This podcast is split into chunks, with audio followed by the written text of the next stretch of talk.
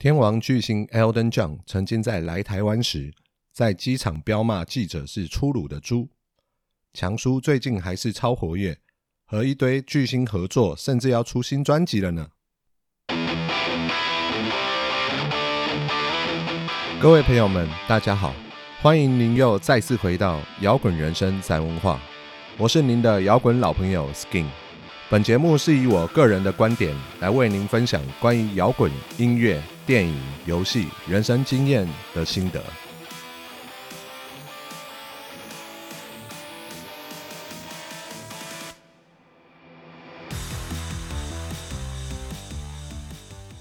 天王巨星 Elton John 虽然已经高龄七十四岁，但是近年的作品却不曾缺乏。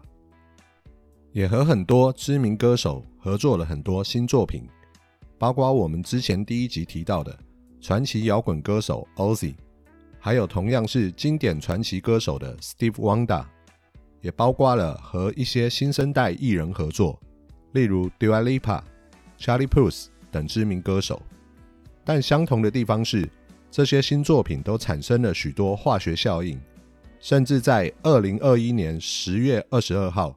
强叔的新专辑《The Lockdown Session》即将发行，可见得强叔真的是老当益壮。今天我们就来聊聊强叔的一些故事吧。我从小以为自己喜欢 YouTube，买了一堆 YouTube 的唱片，每首歌都会唱。但经过几十年后，才发现我原来根本不喜欢他们，只是在追逐流行。我根本不是 YouTube 的歌迷。而我从来不认为自己是 Elton John 的粉丝，但是在看了由泰荣·艾格顿饰演 Elton John 的《火箭人》这部算是 Elton John 传记的电影，却发现整部片从头到尾听到的每首歌都如此熟悉又触动人心，而让我几次红了眼眶。或许我才是真正的 Elton John 歌迷吧。当时《火箭人》这部电影。在台湾被分为辅十五级，在美国上映前，很多人希望电影的重点着重在强叔的音乐上，不要那么多牵扯到性爱和毒品，就能分级到辅导级。而强叔自己则很直白的说：“如果没有毒品和性爱，那就不是我的故事了嘛。每个人都知道我在七八零年代过的是什么样的生活，总不能假装我都是回酒店喝牛奶。”读圣经吧，所以电影中还是蛮多真实演出他当时放荡的人生的片段，包括他嗑药后跳入泳池中试图自杀，以及在泳池池底开始唱《火箭人》这首歌，视觉效果上非常迷幻又创新，强力推荐大家可以用这部自传电影去了解强叔的一生。《火箭人》上映后。不少观众和影评人都大赞泰隆·艾格顿，根本就是完美还原了强叔的精髓。强叔也是开玩笑说，看到电影以为是自己在荧幕上表演，这是一种很奇怪的感觉，因为我又还没死，而通常这些关于真人故事的电影的主角都已经过世了，但现在由一名演员来演我的故事，他真的变成了我呢。说到强叔的音乐之前。很多人被强叔第一眼吸引的，通常是他那华丽夸张又吸引人的造型和服装。火箭人电影的服装设计师曾提到，他为了在电影中重现强叔的生涯表演服装风格，甚至做了七十几件手工服装、五十双特制鞋子和四十副造型眼镜。可见得强叔真的是造型百变，与众不同。Elton John 是美国告示牌认定史上最成功的艺人之一。五十年的音乐生涯中，销售超过三亿张唱片。一九九四年列入摇滚名人殿堂。二零零一年获得格莱美终身成就奖的肯定。也就是说，他在二十年前就已经拿到格莱美终身成就奖了。但他现在还一直在出高水准的作品。我觉得格莱美可能要再补发第二座终身成就奖给他才对。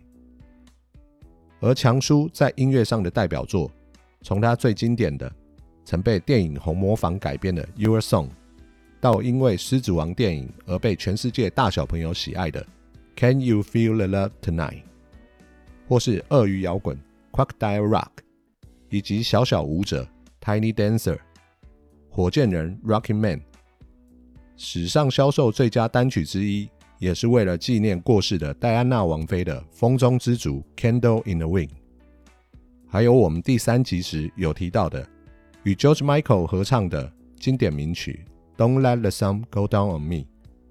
要细数强叔的脍炙人口的名曲，还真的是再多手指也数不完。我也会在资讯栏中放上强叔在 Spotify 的精选清单，大家可以点击去回味一下强叔的这些经典名曲。而要提到强叔早期的那些经典名曲，就不得不提到和他有的像是恋人又像是最好的朋友的关系的好伙伴伯尼陶平。那些强叔最受欢迎、被后人奉为传奇的歌曲，大部分都是由他来写词。强叔在成名后，和大多数摇滚巨星一样，有着嗑药、酗酒、性成瘾等等毛病。而不离不弃、一直支持的他，陪在他身边，为他写出一首又一首传奇名曲的，就是伯尼陶平。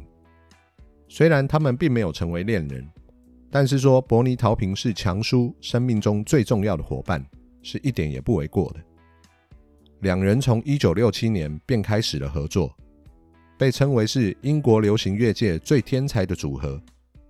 他们迄今已合作完成超过三十张专辑。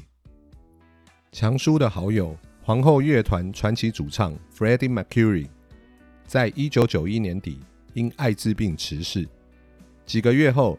强叔成立抗艾滋基金会，几十年来，基金会已经募资超过两亿美元，并且致力于艾滋病预防、教育与资源工作。强叔曾经来台湾演唱过两次，在二零零四年第一次来台湾开演唱会的他，受到台湾新闻媒体的极大注目，但没想到这次经验却让他大动肝火。甚至整件事情闹上国际媒体，更被形容为 Elden 将三十年来最生气的一次。天王巨星来台湾都会经历一件必经之事，就是在机场被媒体狗仔队们包围。而台湾的媒体确实也是出了名的热情。那一天，媒体早早排好大阵仗，准备迎接强叔的到来，但没想到就是这样的热情。让强叔理智线断线，彪骂台湾媒体是粗鲁邪恶的猪，而原本高高兴兴要来迎接天王巨星的记者们，被这样辱骂，也不甘示弱的对着强叔反击，要他滚出台湾。就这样你一言我一句的，搞到整个场面非常难看，不欢而散。强叔原本安排好的专访也因此而取消了。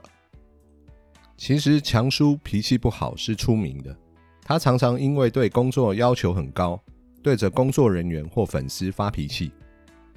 但是这次在台湾大发飙，却是连国际媒体都表示是强叔少见的大震怒。通常天王巨星被媒体包围，紧追不舍，应该是家常便饭。为什么强叔这次会在台湾反应如此之大？这个其实要从一九九七年强叔的好友。戴安娜王妃的去世说起。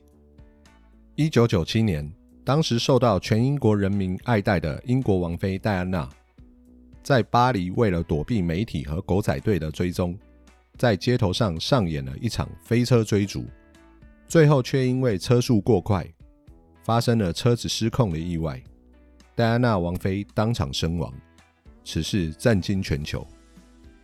说到这里，应该能够理解。身为戴安娜王妃好友的强叔，为何会如此讨厌穷追不舍的媒体和狗仔队？从此以后，强叔便极度厌恶媒体在私底下对他紧迫盯人，不断拍照。而二零零四年时，台湾特有的媒体与机场排出大阵仗迎接天王巨星的文化，当然踩到了强叔的底线，怪不得他会如此抓狂。而在机场事件发生后，强叔的演唱会还是如期举行。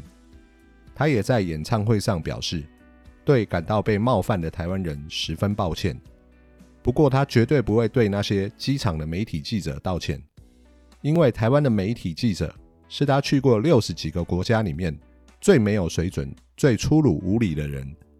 看来我们台湾媒体记者的水准，早在十几年前就被天王给认证了呢。幸运的是，这件事并没有让强叔对台湾留下不好的印象。之后，他也有再度来台演唱，还在表演时开玩笑说：“这次在机场的状况很好，什么事都没有发生。”强叔历经幼年的家庭破碎，缺少疼爱，青少年时迷失在毒瘾与酒瘾中，但最后仍在爱中找到了自己。他已经三十年没有碰毒品和酒精了。